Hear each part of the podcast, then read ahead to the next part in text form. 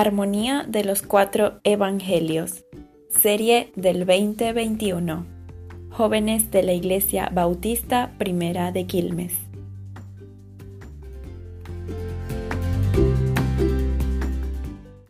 Bueno, vamos a empezar hoy con la lección 14, que sería, trata de los doce apóstoles. Y ya vamos a ver cómo se conecta esto de las ovejas con esto. Eh, veníamos, si tienen ahí su Biblia, eh, veníamos, venimos como guiándonos un poquito por Mateo, por el libro de Mateo, pero obviamente haciendo referencia a los otros libros. En, en Mateo, la semana pasada, Daniel habló, a ver quién recuerda de qué hablaron la semana pasada, cuál fue el tema. Los milagros. Muy bien. Entonces, los milagros, fueron los milagros, las sanidades, eh, que vimos un pedacito de, del, del enfermo y sus cuatro amigos que lo bajaban por el techo, ¿no? Vimos un poquito de eso. Y bueno, así todos los milagros. Entonces eso es Mateo 8, Mateo 9. Ahí aparece el llamamiento de Mateo en, en Mateo 9, pero bueno, seguimos, seguimos y caemos en Mateo 9, 35. Entonces, comenzamos allí en Mateo 9:35. ¿Quién me acompaña a leer Mateo 9:35 al 38? Yo. Oh. Dice así. Recorría Jesús todas las ciudades y aldeas, enseñando en las sinagogas de ellos y predicando el Evangelio del reino, y sanando toda enfermedad y toda dolencia en el pueblo y al ver las multitudes tuvo compasión de ellas, porque estaban desamparadas y dispersas como ovejas que no tienen pastor. Entonces dijo a sus discípulos, a la verdad la mies es mucha, mas los obreros pocos. Rogad pues al Señor de la mies que envíe obreros a su, a su mies. Bien, ¿qué pasa? Que el Señor Jesús está, bueno, Mateo no, no quiere decir el orden, como lo pone Mateo en el libro, no es, no es que fue así a nivel cronológico, sino que él va agrupando eh, como por temas, ¿no? La cuestión, el asunto. Él va con el sermón del monte, después va a las sanidades y así, ¿no? Va como por, por bloque, porque él era muy ordenado. Pero acá se dice, eh, según si buscamos las referencias, por lo menos en Lucas, nos cuenta que estaban, o sea, estaban antes del Sermón del Monte. Eso está, a ver si lo tengo. Mm, mm, mm, acá. En Lucas 6, 12 al 16, pero bueno, después lo, lo vamos a ver bien cuando los elige de que los elige y después van al Sermón del Monte, o sea, estaban en ese contexto del Sermón del Monte. Ahora, Mientras él estaba recorriendo, dice aquí en Mateo, los pueblos y enseñando en las sinagogas, que dice que el Señor Jesús vio a las multitudes y tuvo compasión de ellas, porque estaban agobiadas y desamparadas como ovejas sin pastor. Entonces allí es donde hacemos como el, ese, esa unión con el video de cómo como el Señor nos ve a nosotros como ovejas. Y en ese momento, bueno, al pueblo de Israel, de que no tenían un guía, no, había, no había un guía que realmente se compadeciera, que realmente los entendiera, sino que estaban cargados con lo que hemos hablado varias veces, de, con los fariseos, con toda esta religiosidad, ¿no? Y todo lo que había en ese momento, pero no era lo que el Dios en sí eh, mandaba que ya lo habían, venimos estudiando, que Dios lo que mandaba en verdad era que no fueran, que, que amor genuino, que ayunaran sin, sin estar aparentando, que ofrendaran sin, sin aparentar, que se orara sin aparentar. Había mucho de eso. Entonces el Señor eh, ve a las multitudes y se compadece, se estremece y, y nos compara es una de las veces que nos somos comparados con ovejas. Y las ovejitas, en el mundo animal, son uno de los animales más tontos en el mundo animal. Y esto no es solo para ustedes, o sea, para nosotros también. Nosotros también venimos a ser ovejas del Señor. y vi un par de documentales, ¿no? De las ovejas y eso. Y, y bueno, allí como vieron al Señor, ese pastor, pasan todo el día con ellas porque las tienen que sacar en la mañana, que coman. No les gusta a las ovejas tomar agua de, de corriente, o sea, agua que esté fluyendo sería. O sea, les gusta es que el agua esté quieta y tomar de allí. O sea, de agua que sea de una laguna o de, de pozo, algo así, pero no a un río o algo, no se acercan. Son muy como que quisquillosas ellas.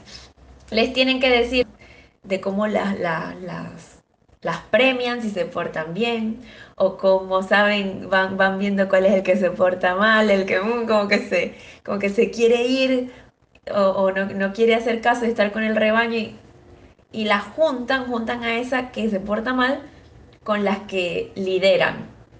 Y entonces como que esta va copiando el comportamiento de la que sí hace caso. Eh, y bueno, así el pastor, ellos dicen, tienen algo en común que ellos dicen que no, que no tienen vacaciones, sino que siempre tienen que estar todos los días. Tienen que sacar al rebaño, darle de comer todos los días. Todos los días, todos los días. Eh, obviamente ellos viven de eso. Y eso es hoy en día, porque ese video que les coloqué es de hace dos años. Y hay videos que incluso son del año pasado. Son documentales de cómo esa gente vive. Porque claro, viven del qué es. Pero bueno, esos animalitos necesitan que los cuiden todo el tiempo. Todo el tiempo. Son animalitos indefensos. Son, uno de los animalitos domésticos más dependientes de su cuidador. O sea, depende mucho del, del- del pastor para, eh, para comer, para tomar, para, para todo. Dónde tengo que ir, dónde tengo que buscar. Son bastante torpes.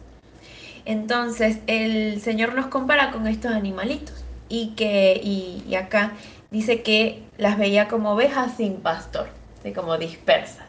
No tenían alguien que las que las guiara. Luego sigue en el 37 en Mateo y dice, la cosecha es abundante, pero son pocos los obreros, le dijo a sus discípulos. Entonces, en esta parte de la mies, que la mies es mucha, allí cuando se refiere a que, bueno, en la NBI dice la cosecha, en la Reina Valera, si ustedes lo ven, dice la mies, no sé si lo puede pasar. La mies es mucha. Cuando dice la mies, se refiere directamente a que ya está preparado, o sea, a que ya el grano o el fruto está maduro, o sea, ya está para recogerse, ya, ya se tiene que, eh, sí, recoger, levantar, porque si no, bueno, se pierde. ¿Qué pasa? Que ya hoy en día simplemente hay que predicar, la gente está, bueno, siempre, imagínense, esto fue en el, en el tiempo del Señor Jesús. Eh, ya había disposición, ya ese grano estaba maduro, entonces eso sigue hasta hoy en día, hoy diría que está mucho más maduro, pero bueno, ¿qué es lo que dice el Señor? Pero son pocos los obreros. Pídanle, por tanto, al Señor de la cosecha, que es Dios, pídanle a Dios que envíe obreros a su campo. Y esto lo hace, esto se los dice antes de que enviar él a los, a los discípulos. ¿Sí? Entonces le dice, pidan, tenemos que pedirle a Dios que envíe obreros a la mies, al campo, a que recojan. Pero aquí no es tanto, obviamente hacen falta cantidad, hace falta gente, cantidad, ¿no? En número. Pero también hace falta calidad. No solo cantidad, sino calidad. Porque allí vemos el ejemplo que el Señor Jesús nos da de que los apóstoles o los discípulos primero recibieron enseñanza, recibieron el ejemplo del Señor Jesús y luego fueron enviados, ¿sí? Y, e incluso después, o sea, enviados mientras el Señor Jesús estuvo aquí, no fue como que su primera tarea misionera, que ya lo vamos a ver en Mateo 10. Pero ellos primero fueron formados por tres años y luego es que empieza la iglesia como tal. No es que vino el Señor Jesús, les dijo, sí, sígueme, ahora ve y monta una iglesia, sino que fue un proceso. Y así lo podemos ver con, con bueno, por ejemplo, con el, con el apóstol Pablo, el hermano Pablo. Con el apóstol Pablo, que él también fue formado por 14 años. Entonces, tenemos que estar pendientes de eso, de que no solo es la cantidad, sino la calidad de los obreros. Podemos leer en segunda de Timoteo 2.15, no sé si saben qué dice. Segunda de Timoteo 2.15. El que lo encuentre primero. ¿Qué es lo que le dice Pablo a Timoteo? Procura con diligencia presentarte a Dios aprobado. ¿Ese? Sí, Como obrero que no tiene de qué avergonzarse, que usa bien la palabra de verdad. Amén. Entonces, que nosotros como obreros, como, como personas que llegamos al Evangelio o nacemos en, en un hogar cristiano, como es el caso de Agui y de Julián, eh, tenemos que formarnos, tenemos que buscar la enseñanza de la palabra para luego nosotros poder ir y enseñar a otros, formar a otros, hablar, hablarles a otros del Señor eh, con sana, con sana doctrina, con, una buena enseñanza. Y dice en 2 de Timoteo, o sea, un, obrero completo, o sea, que te presentes como un obrero aprobado, aprobado en todos los sentidos, en, en todas las áreas, que podamos nosotros ser capaces de, de afrontar o de saber responder a las distintas situaciones ¿no? que, que, se presentan con las personas, con los hermanos en la iglesia, porque en verdad que son muy diversas, que nosotros podamos saber responder según lo que dice la palabra, ¿sí? Irlo poniendo en práctica. Ahora, después de esto, viene, ah, bueno, aquí en el cuadernillo, en la página 54, dice obreros para la, para la mies. Y dice, se deduce entonces que la clase de obreros que Cristo desea en su reino son los que, primero, enseñan y predican el Evangelio del reino, segundo, que sanan a los enfermos y tercero, que echan fuera a los demonios. Ahora, después de esto, de este pasaje en Mateo, seguimos a Mateo 10. Ahora en Mateo 10 vamos a hablar sobre la elección de los doce apóstoles, ¿sí? Y la elección de los doce apóstoles se da, lo podemos ver, esa lista de los doce apóstoles la podemos ver en la podemos ver en Mateo 10, en Marcos 3 y en Lucas 6, que lo tenemos aquí en, en la pantalla, ¿sí? Ahí mismo se los coloqué para que podamos ver como la, la similitud. Vemos que en, en las tres se, se llama igual con la Reina Valera, elección de los doce apóstoles eh, y hacen referencia a los otros, a los otros evangelios. Y más o menos es el mismo relato que dice, bueno, vamos a leer el primero, el de Mateo, eh, que está acá. Dice entonces, llamando a sus doce discípulos, les dio autoridad sobre los espíritus inmundos para que los echasen fuera y para sanar toda enfermedad y toda dolencia. Los nombres de los doce apóstoles son estos, y los empieza a nombrar. Así como los nombra acá, vemos que nombra primero a Simón llamado Pedro y Andrés su hermano, Jacobo hijo de Zebedeo y Juan su hermano, esos cuatro. Después nombra Felipe, Bartolomé, Tomás y Mateo. Luego está Jacobo hijo de Alfeo, que también se le conoce como Leveo, o, por, o Leveo, que también se le conoce como Tadeo. Luego nombra a Simón el Cananista y Judas Iscariote, el que también le entregó. Y vamos a ver que en los otros también se es más o menos ese mismo orden. Dice en Marcos que estableció, estableció a 12. En Marcos sí no dice que son apóstoles, simplemente que, que estableció a 12 para, con autoridad para sanar enfermedades y echar fuera demonios. Primero nombra a Pedro, a Jacobo, a... Aquí no veo bien. A, los hijos del trueno, a Juan y a Andrés. ¿sí? Que sería Andrés, el hermano de Pedro. Y luego sigue con los demás. Y en Lucas igual. Aquí en Lucas es donde dice que en aquellos días fue al monte a orar y pasó la noche orando. Y cuando era de día, o sea, el Señor antes de elegir a sus, a sus apóstoles, a su, a su, sí, como que a su círculo más cercano, Él se fue a orar. Y ahí dice igual que cuando era de día y los escogió a los doce, a los cuales también llamó apóstoles. Entonces en Lucas también dice la palabra apóstol. Marcos no, pero en Lucas también se menciona. Y en Mateo, esa es la única vez que lo menciona, en Mateo.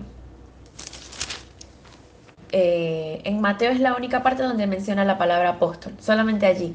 En, la otra parte del Evangelio no lo dice.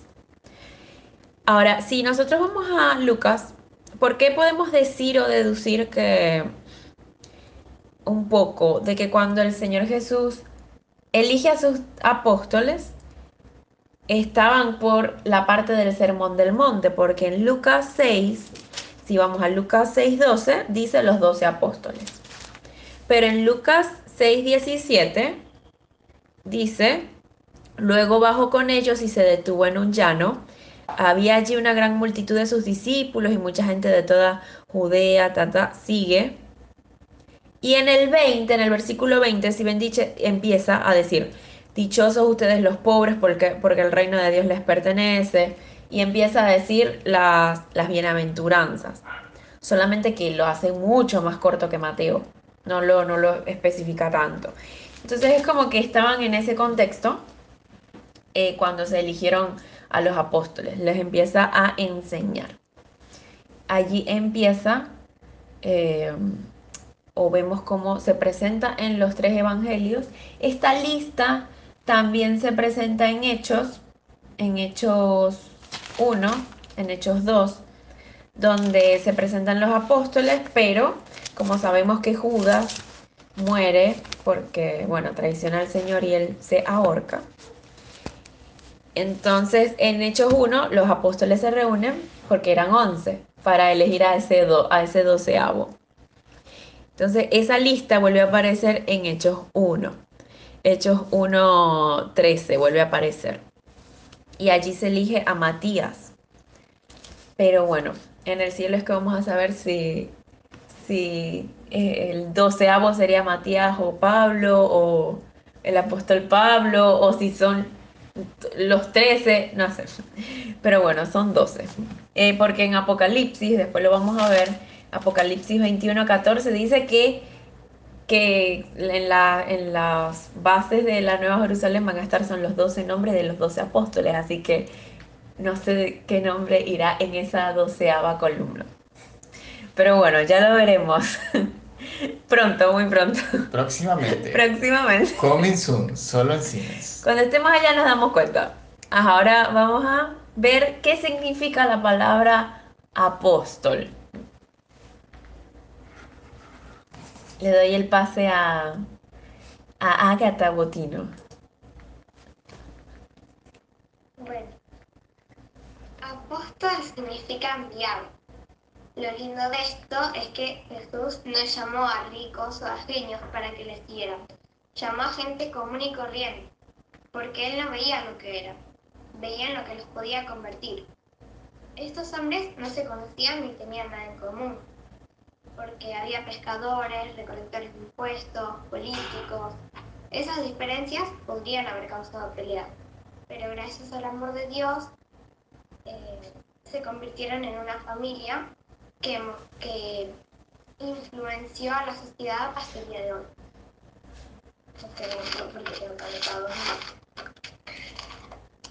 Bueno. Si bien en varios evangelios nombran la palabra apóstol, normalmente se refieren a ellos como los dos. En el Nuevo Testamento hay dos usos principales para la palabra apóstol. La primera se refiere específicamente a los doce apóstoles, pero la segunda se referencia a las personas que son enviadas para ser embajadores y mensajeros de Jesús. Los primeros doce fueron las base, la base de las iglesias, siendo Jesús la piedra angular. Esta clase específica de apóstol no está presente hoy en la iglesia. Si bien lo más cercano a un apóstol hoy en día sería un mensajero, probablemente sería mejor no utilizar ese término. En cierto modo, todos los hijos de Dios tenemos que ser embajadores de Dios. Amén. Amén, muy bien. Y esa fue la participación especial de Agatha, transmitiendo desde Quilmes Centro.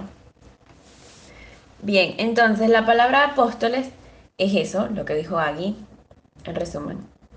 Y bueno, yo coloqué esa foto, le explicaba a Gata, porque ese es un embajador, es, es eh, Felipe Solá, que es de acá de Argentina, un dirigente de Argentina, con el embajador de Brasil, el embajador de Brasil acá en Argentina.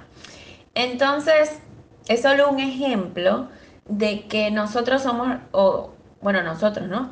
Pero en, en ese momento el Señor específicamente colocaba a los doce como sus embajadores, o sea, como sus seleccionados para empezar la tarea de llevar el Evangelio al mundo, o sea, de, empezar la iglesia y todo esto, que obviamente se mantiene hasta hoy en día. Más nada y nada menos, o sea, una tarea que ha, que ha seguido por dos mil años. Entonces tenía que tener unas bases, unas bases bien buenas, unas, unos fundamentos muy buenos entonces, entonces vamos a continuar. Es solo un ejemplo esto de los señores allí. y no, eh, podríamos o podemos dividir a los apóstoles en tres grupos de cuatro. ¿sí? Vieron que son doce. Entonces podemos dividirlos en tres grupos. El primer grupo, o los que primero se mencionan, como les decía, siempre son Pedro, Andrés, Jacobo y Juan. Entonces vamos a decir algunas características. Pedro y Andrés son hermanos. Ojo aquí, preguntas para él.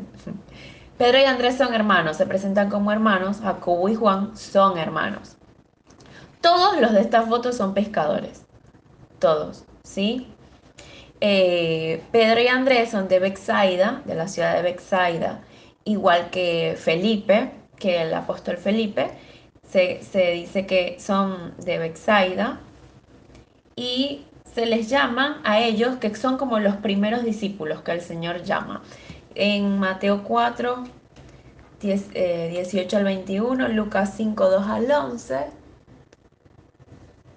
Mateo 4, 18 al 21, Lucas. Y Juan 1, sí, ahí. Eh, ¿Vieron lo que está enseñando a Dani? Ahí aparecen las... A ver, mi amor, la primera. Ajá, entonces el título, ¿no? Jesús llama a cuatro pescadores. Entonces son esos son esos cuatro pescadores. Son Simón llamado Pedro, Andrés su hermano, y luego acá abajo dice los hijos de Zebedeo, Juan y Jacobo. Luego el siguiente, el siguiente es en Marcos. El libro de Marcos dice igual, Jesús llama a cuatro pescadores. Sí. Igual, igualmente, Simón Andrés, Simón y Andrés su hermano, y luego aparece Jacobo y Juan. Y abajo, que aparece Lucas, en el libro de Lucas, eh, está un poco más explicado en Lucas. Lucas dice que estaban en la orilla del lago pescando y mientras lavaban las redes, el Señor entró en una de esas barcas, la cual era de Simón, voy por el versículo 3, y le rogó que le apartase de, de tierra un poco sí que la apartase de tierra un poco, y sentándose enseñaba desde la barca la multitud. Cuando terminó de hablar, dijo a Simón, boga mar adentro y echad vuestras redes para pescar. Respondiendo, Simón le dijo, Maestro, toda la noche hemos estado trabajando y nada hemos pescado, mas en tu palabra echaré la red. Habiéndolo hecho, encerraron gran cantidad de peces y su red se rompía. Entonces hicieron señas a los compañeros que estaban en la otra barca para que viniesen a ayudarles y vinieron y llenaron ambas barcas de tal manera que se hundían. Viendo esto, Simón Pedro cayó de rodillas ante Jesús diciendo, apártate de mí, Señor, porque soy hombre pecador. Porque por la pesca que habían hecho, a ver, por la pesca que habían hecho, el terror se había apoderado de él y de todos los que estaban con él. Bueno, sigue, ahí también aparece Jacobo y Juan. Y ahí el Señor Jesús les dice, no temas, desde ahora serás pescador de hombres. Y cuando trajeron a tierra las barcas, dejándolo todo, le siguieron. Entonces como que lo pone un poquito más en contexto. No es que, bueno, estaban pescando y, y les dijo, vengan, síganme, como que como es en Mateo y en Marcos, sino que en Lucas eh, nos echa mucho más el cuento, o sea, pone mucho más, lo explaya más de cómo, de cómo fue ese llamado a ellos, a los primeros. Bueno, entonces estos son como los más importantes. Normalmente vamos a ver en otros pasajes importantes del Señor Jesús que aparece casi siempre Pedro, Jacobo y Juan. Pedro, Jacobo y Juan. Pedro. Sí, casi siempre están, están ellos.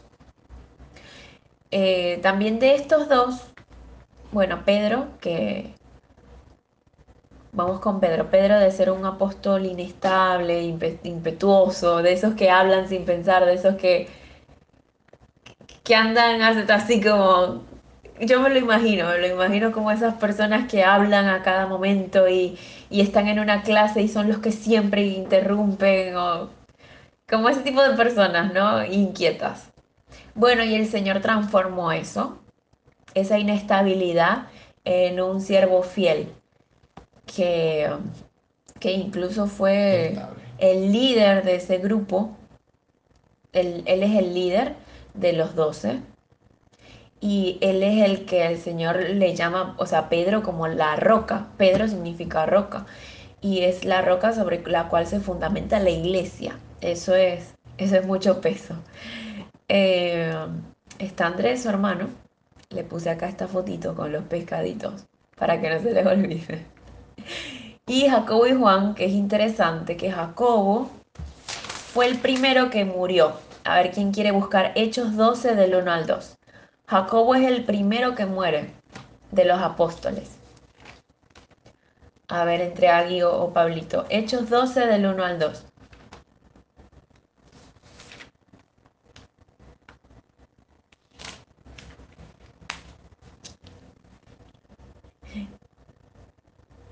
¿Qué pasa? Pablo se ríe solo con la cámara. Ole la voz, mi amor. Yo lo tengo, dice en Hechos 12, 12 versículo del 1 al 4. Al 2. Dice, en aquel mismo tiempo el rey Herodes echó mano a algunos de la iglesia para matarle, para maltratarles, perdón. Y mató a espada a Jacobo, hermano de Juan. Y viendo, hasta ahí, ¿no? Sí, él es el, cuando empieza la persecución de la iglesia, se forma la iglesia. Viene Pentecostés, empieza la iglesia, ¿no? Con, con las predicaciones de Pedro. Eh, y allí se forma la persecución a la iglesia. La persecución a la iglesia igual trae, trae como resultado que la iglesia se tiene que esparcir, ¿sí? Por el mundo. Se tienen que, no, ya no pueden estar en el mismo lugar porque los están persiguiendo y eso los lleva a que la iglesia se expanda, empieza a expandirse a otras regiones, a otros lugares. Y vemos como el Señor utiliza esos momentos de crisis o esas cosas difíciles que nos ocurren para su gloria, ¿no? Entonces Jacobo es el primero que muere, a diferencia de su hermano Juan, que es el último. Es, el, último de los apóstoles que muere. Eh, sabemos que él escribe el, Apocalipsis al final de sus días desde la isla de Patmos y y Apocalipsis fue el último, uno de los últimos libros que se escribió, de los que están en la Biblia. Entonces, a ver, alguna otra cosa. Sí, Pedro tiene primera y segunda de Pedro en la Biblia, como cartas.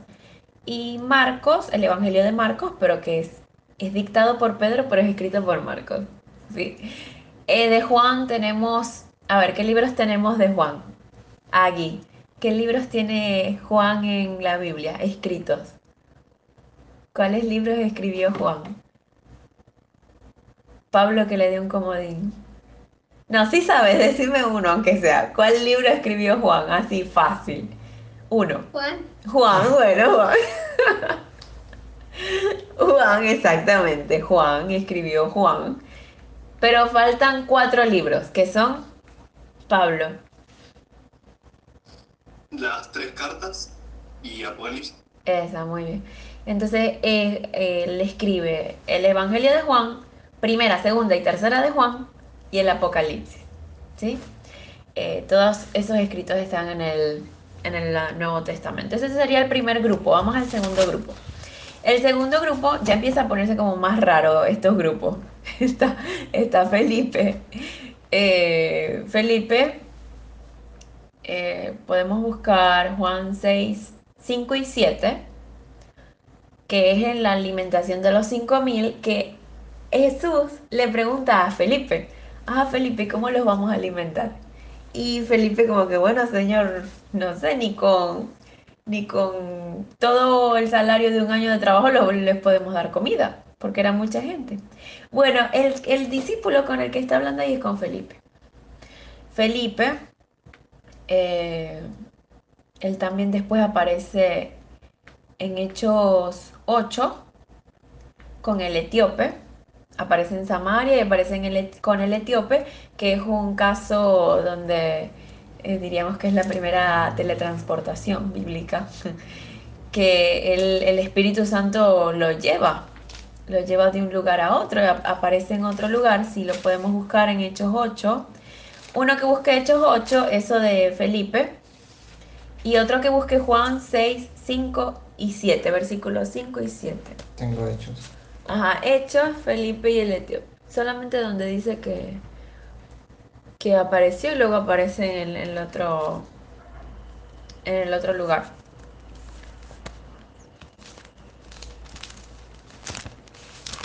Bueno, Juan dice en la, en la alimentación de los 5000, Juan 6, 5 y 7 dice, cuando Jesús alzó la vista y vio una gran multitud que venía hacia él, le dijo a Felipe, ¿dónde vamos a comprar pan para que coma esta gente? Y luego en el versículo 7 dice que Felipe le respondió, ni con el salario de ocho meses podríamos comprar suficiente pan para darle un pedazo a cada uno, respondió Felipe. ¿Sí? Entonces ahí quedó Felipe marcado. Eh, y bueno, después ver ese milagro, me imagino que, que queda, uno queda como, como loco, queda uno ante eso. Ese es uno del segundo grupo. A él se le menciona también en Juan 1, 43 al 51. Pablito, si puedes buscar Juan 1, 43 al 51. Juan 1, 43 al 51. Ajá. Dani va a leer lo de Felipe con el etíope. Sí, en Hechos 8:39, ya aquí él le predicó al eunuco, al etíope, ya lo bautizó. Y dice, cuando subieron del agua, el Espíritu del Señor arrebató a Felipe y el eunuco no le vio más y siguió gozoso su camino. Pero Felipe se encontró en Azoto y pasando anunciaba el Evangelio en todas las ciudades hasta que llegó a Cesarea. Claro, entonces, claro, fue a dar de, de, de África, porque estaba en Etiopía, fue dar de África a Europa, así en un, en un abrir y cerrar de ojos. Eso está buenísimo. Entonces, eh, eso fue una. Eso fue una. Eh, o sea, es algo como llamativo, ¿no? De los doce apóstoles es un, es un evento que llama la atención, que para Dios no hay nada imposible. Ahora vamos a ver de dónde salen Bartolomé y Felipe, o Natanael y Felipe con Pablo. El siguiente día quiso Jesús ir a Galilea, y halló a Felipe y le dijo, sigue. Felipe era de Bethsaida, la ciudad de Andrés y Pedro. Felipe halló a Natanael y le dijo, hemos hallado a, aquel de quien escribió Moisés en la ley, así como los profetas, a Jesús, el hijo de José de Nazaret. Natanael le dijo, ¿de Nazaret puede salir algo bueno? Le dijo Felipe, ven y ve. Cuando Jesús vio a Natanael que se acercaba, dijo él, he aquí un verdadero israelita, a quien no hay engaño. Le dijo Natanael, ¿de dónde me conoces? Respondió Jesús y le dijo, antes que Felipe te llamara, cuando estabas debajo de la higuera, te vi. Respondió Natanael y le dijo, Rabí, tú eres el Hijo de Dios, tú eres el Rey de Israel. Respondió Jesús y le dijo, ¿por qué te dije, te vi debajo de la higuera? Ah, perdón. Eh, esa palabra. ¿Por qué, eh, ¿Por qué, te dije, te vi debajo de, la higuera, crees? Cosas mayores que esta verás. Y le dijo, de cierto, de cierto os digo, de aquí adelante veréis el cielo abierto y a los ángeles de Dios que suben y descienden sobre el Hijo del Hombre. Bien, entonces allí, en ese pasaje, nos cuenta cómo es, de dónde salen estos dos. Felipe y Bartolomé. Este Bartolomé también se le conoce como Natanael. Y este fue el que dijo, que le dice a Felipe, este le dice a este, de Nazaret puede salir algo bueno. ¡Ay, qué feo que es eso! ¡Qué feo! Como si dijéramos, ¿de Quilmes puede salir algo bueno? Eso es muy feo. Es muy despectivo, ¿no? Muy, o sea, podemos ver cómo, no sé, cómo pensaban de, de esa zona. Y, y miran cómo, bueno, el Señor lo llama a ser su discípulo. Y bueno, él aceptó. Eh, Bartolomé o Natanael aceptó. Entonces, bueno, estos dos están también como juntos, ¿no? Uno llama al otro y los dos siguen al Señor. Luego, este, Tomás, que esta imagen súper... desagradable. Súper desagradable, pero es que... Pero es que le dijo al, eh, bueno, no me crees, toca, métela, mete tu mano en mis huecos. Y mira, que, que sí había resucitado. Tomás es también conocido como Dídimo o el gemelo. Yo aprendí que Tomás es la palabra en arameo, o sea, es el... Tomás es en arameo, es, en, el, en el idioma arameo. Ahora, en griego realmente sería dídimo. Y dídimo para nosotros al español significa gemelo. Sí, entonces es como, como si, como a Daniel, que Daniel tiene un gemelo, ¿no? Ellos en Venezuela, allá no se dice gemelo, se conoce como morocho. Que, sí, que acá es otra cosa, el morocho. allá, en, allá en Venezuela, morocho es gemelo. A él, a Daniel, a veces cuando lo ven personas de Venezuela, le dicen, epa, morocho. ¿Sí? Porque él tiene a su hermano. Entonces lo que nos hace referencia a esto con... Y los llaman los morochos. Y los llaman los morochos. O sea, si somos en, el, en, todo, en todo Maracaibo, somos los morochos. En todo Maracaibo ellos son los morochos. Entonces, entonces, ¿qué pasa con Tomás? Es como si a Tomás en ese momento le dijeran el morocho. ¿Sí? O el gemelo. O sea, como que, ¡epa, gemelo! ¿Cómo va? Así. Eso es lo que quiere decir el nombre. Hace referencia entonces como si él tuviera un gemelo, Tomás. Pero quizás dicen los historiadores que quizás podía estar muerto porque nunca se le, se le menciona. Nunca se menciona en sí de que Tomás tuviera un hermano. Pero ¿por qué entonces le dicen gemelo? sí. Entonces, bueno. Eh, o, quizás el gemelo era no creyente. no sé. No sabemos, ¿no? Era testigo de Jehová. bueno, eh, está Tomás, que tiene eso interesante en el nombre. Y bueno, él tiene varias, también aparece, aparece en Juan varias veces, Juan lo menciona, eh, que por lo menos en Juan 11, 16 lo menciona, en Juan 14, 5, que le dice, Señor, eh, mi amor, puedes buscar Juan 14, Juan 14, 5. Aquí está. Ajá. Sí. Dice, le dijo Tomás, Señor, no sabemos a dónde vas. ¿Cómo pues podemos saber el camino? Esa pregunta le dice, Señor, ¿cómo podemos conocer el camino? ¿Cómo podemos saber a dónde vas? Y nada más y nada menos que Jesús le dice, yo soy el camino, la verdad y la vida. O sea, más nada. Le pregunta a Tomás, fue a Tomás, Tomás es al que le, al que le contesta eso, a Tomás. Eh, que le dice, Señor, ¿cómo podemos saber el camino? Y es a Tomás, al que no creía, al que después no cree que el Señor ha resucitado, que le dice, yo soy el camino, la verdad y la vida. Qué, qué, ¿ah? qué tremendo. o sea, como, como el Señor les contestaba así, y hoy en día para nosotros eso es... Eh, no sé, es doctrina, es, básico, es fundamental. Pero bueno, tremendo. Y después, por cierto, aparece Felipe en Juan 14, 9. Pero bueno. Okay. ellos se van, se van mencionando. Yo les voy diciendo los más importantes. Luego está Mateo, que de Mateo, Mateo cuenta su experiencia.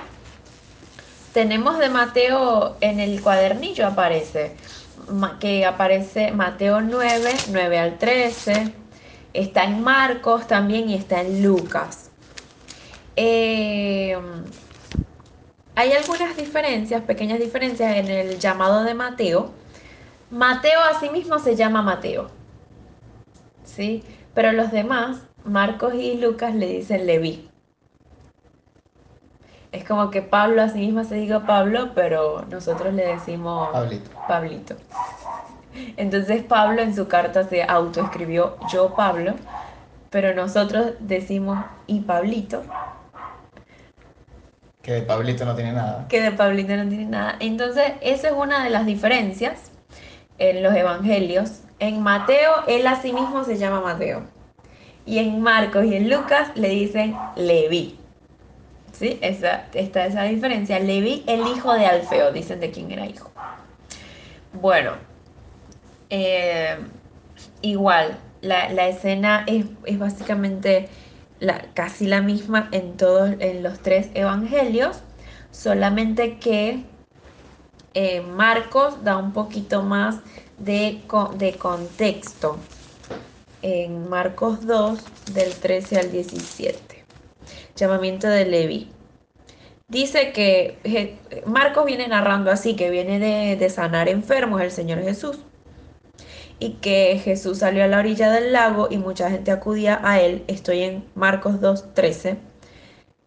Y que al pasar vio a Leví, a Mateo, donde éste cobraba impuestos. Y le dijo, sígueme. Entonces es como que pone un poquito en contexto qué era lo que estaba haciendo el Señor Jesús. En cambio, en Mateo y en Lucas es como que directo, como que bueno, al irse de allí, Jesús vio a un hombre y lo llamó, y este hombre era Mateo. Entonces como que hace esa, esa diferencia. Ahora, eh, aquí nos dice que Mateo era recaudador de impuestos. Ya, ya hemos visto que, que nada, que los recaudadores de impuestos son traidores, traidores a su patria. Pero el Señor lo llama y, bueno, él hace una, él, yo no había, o sea, como que no había tenido esto en cuenta antes. Y es que él, él es el que hace la cena. O sea, una vez que el Señor le dice, sígueme, él le hace una cena al Señor Jesús. Porque él dice en Mateo 9:10, mientras Jesús estaba comiendo en casa de Mateo. O sea, Mateo, y si comparamos con los otros evangelios, él le hace la cena. Es como es una celebración, ¿no? Como que, bueno, hoy termino mi vida de, de recaudador y bueno, el Señor me redime. Pero a esa cena fueron muchos recaudadores de impuestos, o sea, muchos amigos de Mateo, muchos pecadores, por así decirlo. Y bueno, los fariseos estaban ahí como siempre, ¿verdad? Metiendo cizaña.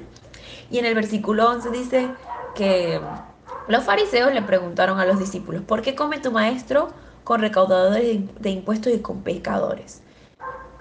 Allí ellos realmente estaban era tirándole como la punta o la indirecta al Señor Jesús, criticando a Jesús. ¿Cómo tú puedes seguir a este Señor?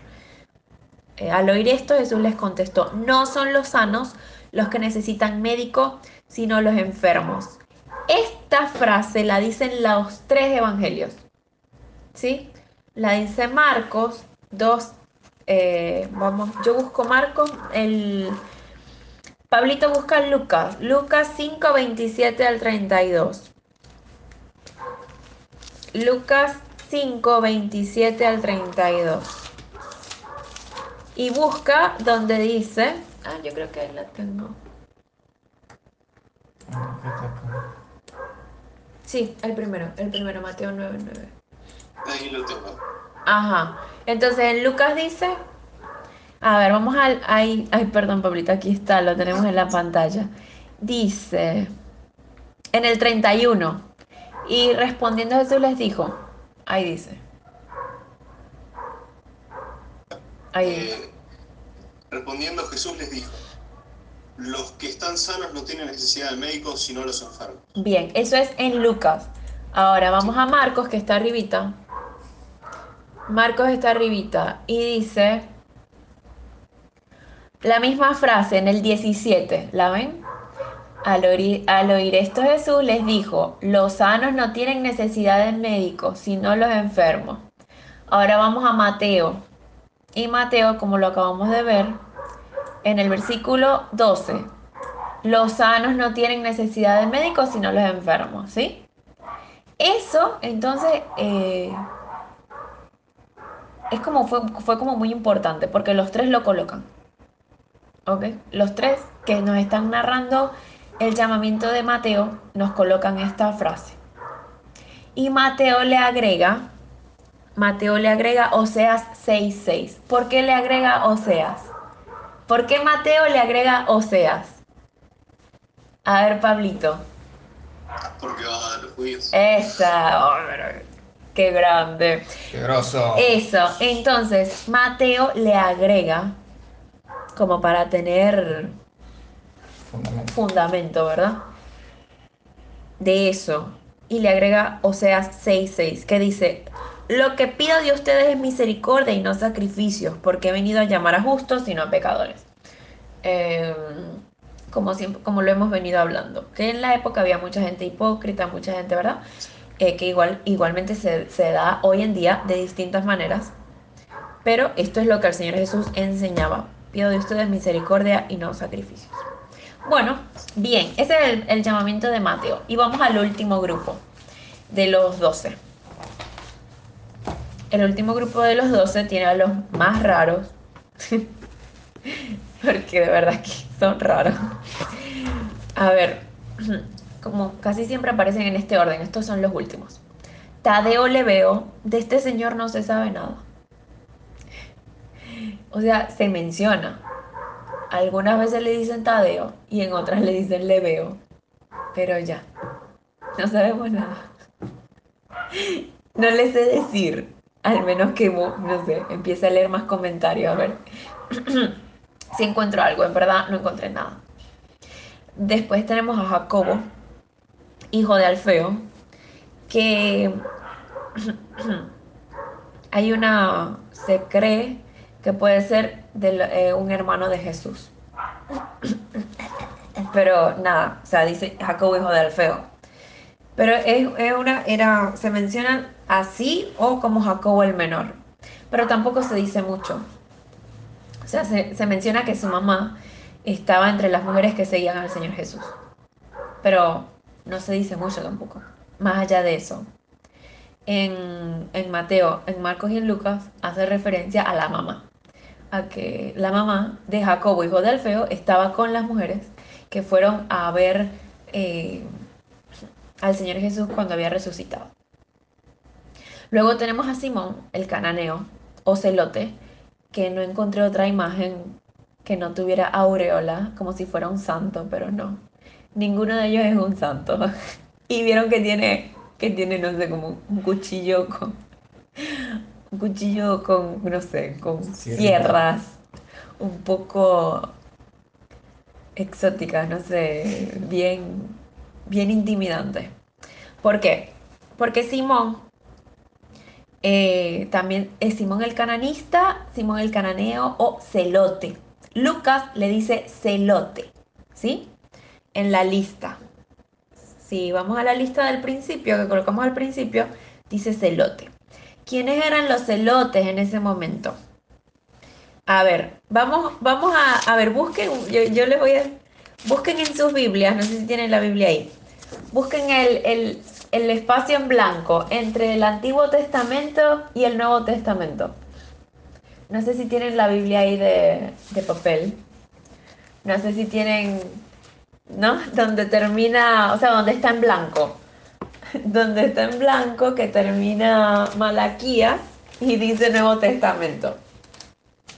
Bueno, esto aquí en este espacio en blanco, bueno, hay en estas páginas, aquí hay 400 años de historia.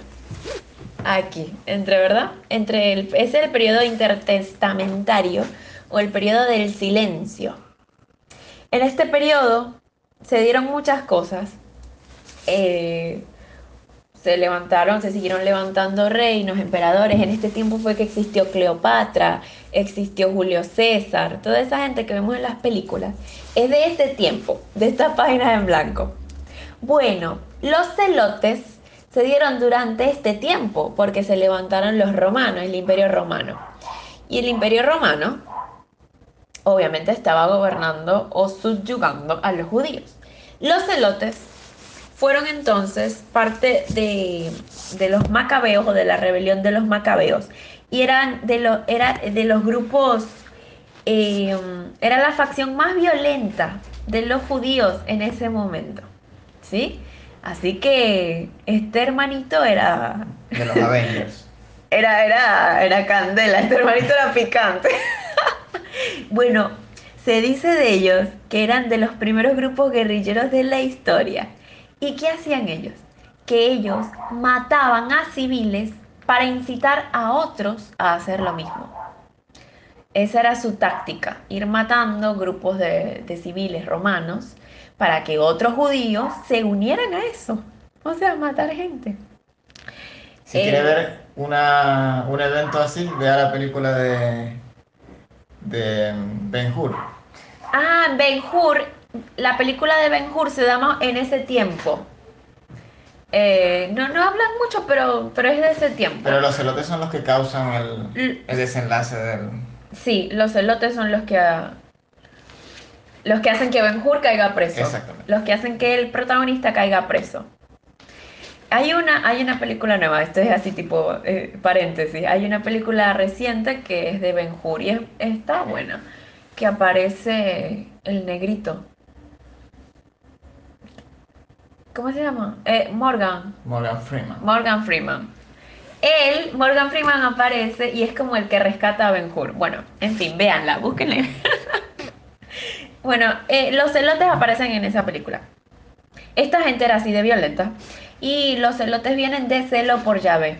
O sea, la parte religiosa la llevaron al extremo extremo. Y también se da, se da como evidencia de que existieron porque hay otros libros de la época, apócrifos, que no están en la Biblia, pero que hablan de ellos, que hablan de, esas facciones, ¿sí? Y por último, Judas Iscariote, nada más y nada menos. ¿Por qué Iscariote? Porque puede decir que es hombre de Keriot, o sea, de la ciudad de Keriot, ¿sí? Judas de Keriot, que es un lugar al sur de Judea, ¿ok? Es un lugar al sur de Judea. Él eh, lamentablemente fue un instrumento del diablo.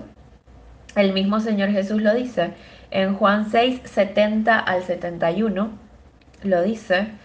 Eh, también en Juan 12, 1, 4 y 6. Vamos a ver, vamos a buscarlo, vamos rapidito a leerlo. Juan 6, 70 al 71. Pablito busca Juan 12. Ah, ¿lo tenés? Dale, léelo.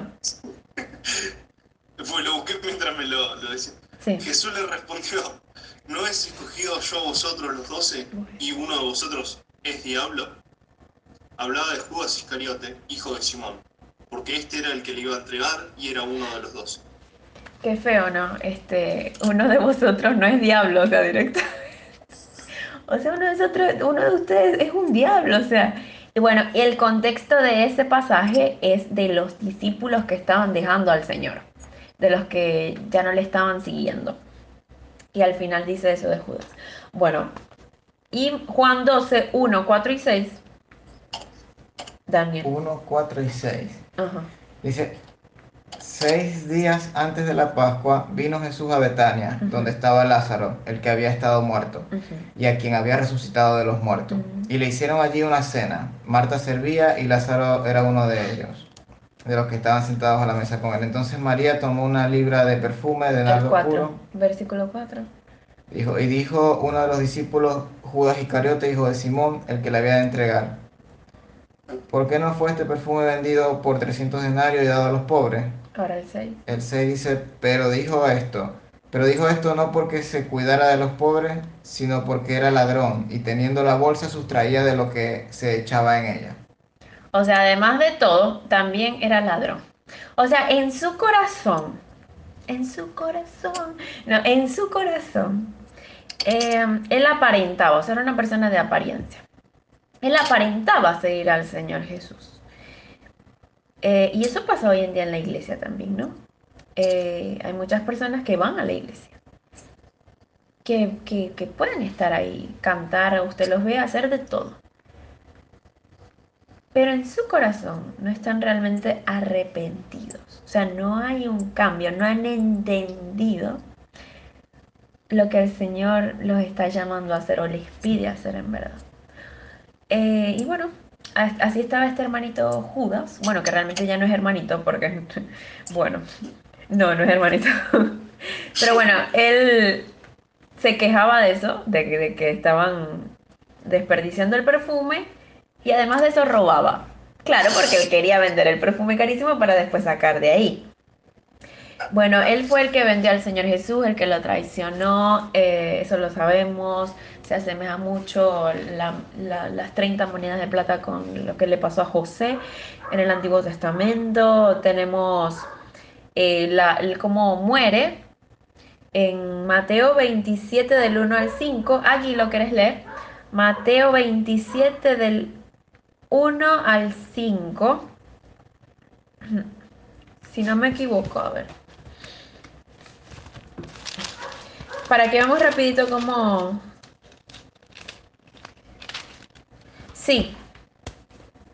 ¿Lo tenés? Sí. Ajá. mañana todos los jefes de los sacerdotes y los ancianos del pueblo tomaron la decisión de, de condenar a muerte a Jesús. Lo ataron, se lo llevaron y se lo entregaron a Pilato, el gobernador. Cuando Judas, el que lo había traicionado, Vio que habían condenado a Jesús, sintió remordimiento y devolvió las 30 monedas de plata a los jefes de sacerdotes y a los ancianos. He pecado, les dijo, porque, porque he entregado sangre inocente. ¿Y eso a nosotros qué, qué nos importa? Respondieron, vaya tú. Entonces Hasta ahí.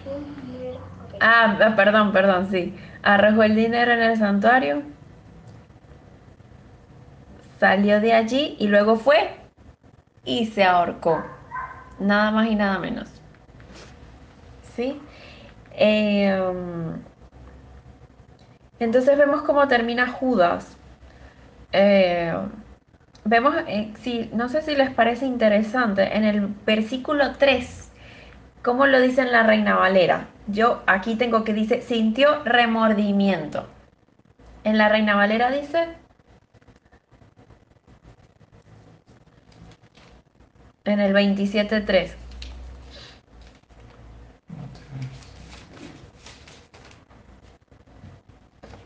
O aquí lo tenés ahí, 27.3. ¿Qué dice que sintió Judas? Remordimiento. También dice igual. Ok. Bueno, entonces esa palabra es muy diferente a sentir arrepentimiento. ¿Sí? Una persona puede tener remordimiento porque mintió, porque habló mal de alguien, por muchas cosas. Pero eso es remordimiento. Eso no te lleva a cambiar, a arrepentirte.